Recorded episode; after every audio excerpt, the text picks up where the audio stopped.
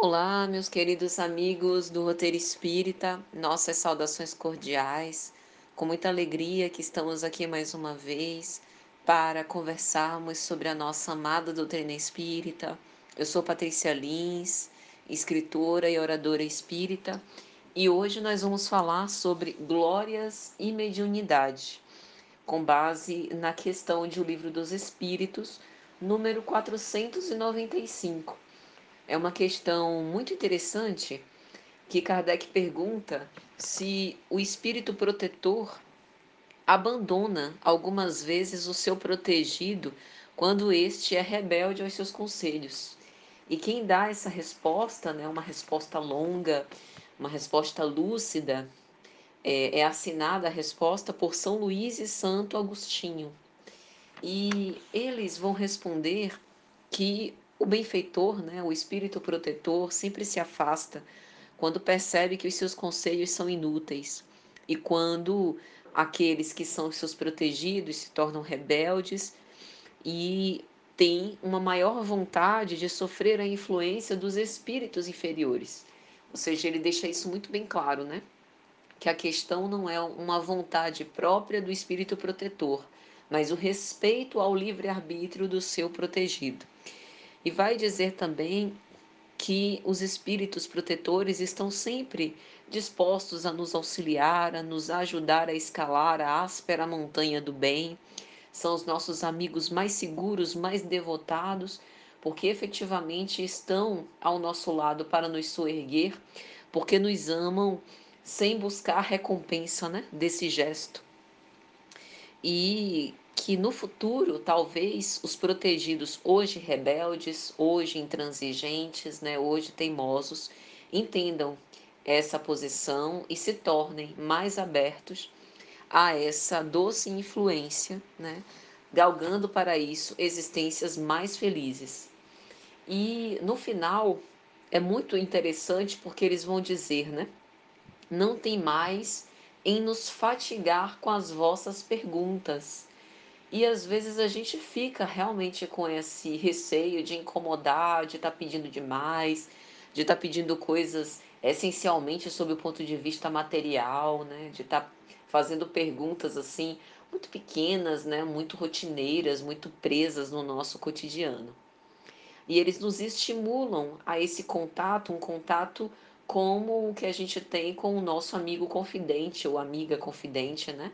que a gente conta todas as nossas inquietações. Então eles dizem: estejais ao contrário, sempre em relação conosco, sereis mais fortes e mais felizes. E aí eles citam os exemplos dos médiums ostensivos, né? São essas comunicações de cada homem com o seu espírito familiar que fazem todos os homens médiums.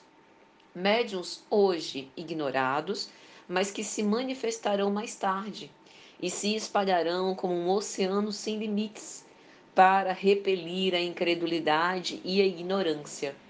Então, é como se São Luís e Santo Agostinho dissesse para a gente que é justamente essa busca pela comunicação psíquica né, com os nossos benfeitores espirituais que colaborasse justamente no desenvolvimento dessa mediunidade, que não é glória, né, que não é destaque, que não é poder ou diferença privilegiada, mas é instrumento de trabalho e de melhoramento.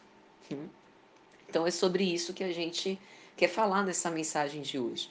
Na obra Espírito e Vida, da veneranda Joana de Ângeles, psicografia de Divaldo Franco, ela vai falar que o ser humano, desde muito tempo, sempre esteve acostumado com as glórias glórias pela dominação violenta, glórias que nascem em rios de sangue, glórias pela posse, pela perversidade, pelo crime, pelo aplauso popular, transitório e enganador. Né?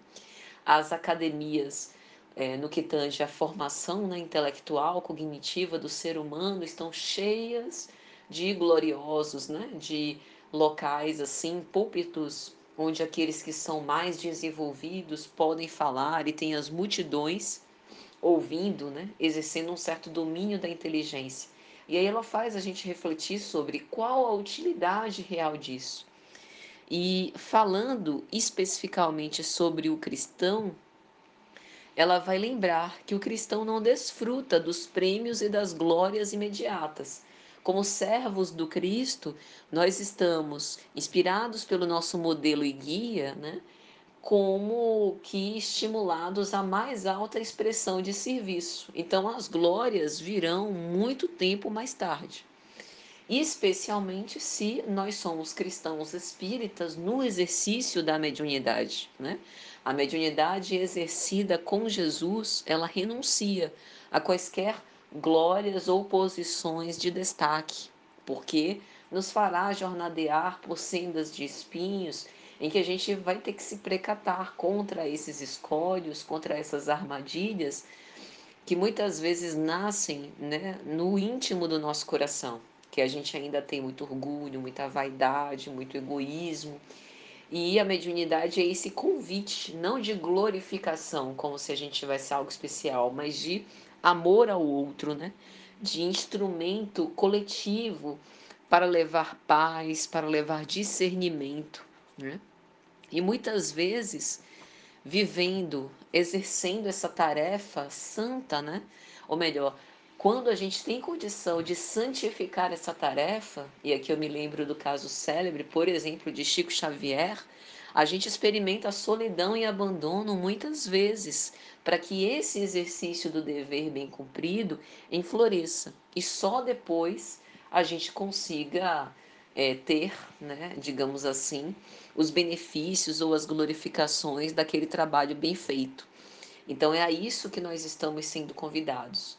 E como o Espiritismo matou a solidão, a gente sabe que, mesmo perante os olhos do mundo, sozinhos e desamparados, né, vivendo esse apostolado do silêncio, como diz Joana de Ângeles, cultuando o nosso dever, investindo no nosso processo de autoconhecimento, nós sempre estaremos em companhia dos espíritos familiares, dos espíritos protetores que querem o nosso bem. Então, nós estamos sendo, portanto, estimulados a desenvolver esse contato cada vez mais próximo, cada vez mais íntimo, para a nossa verdadeira glorificação. Então, meus amigos, é mais ou menos isso. Espero que tenha sido de alguma sorte útil e até a próxima, se Jesus assim permitir.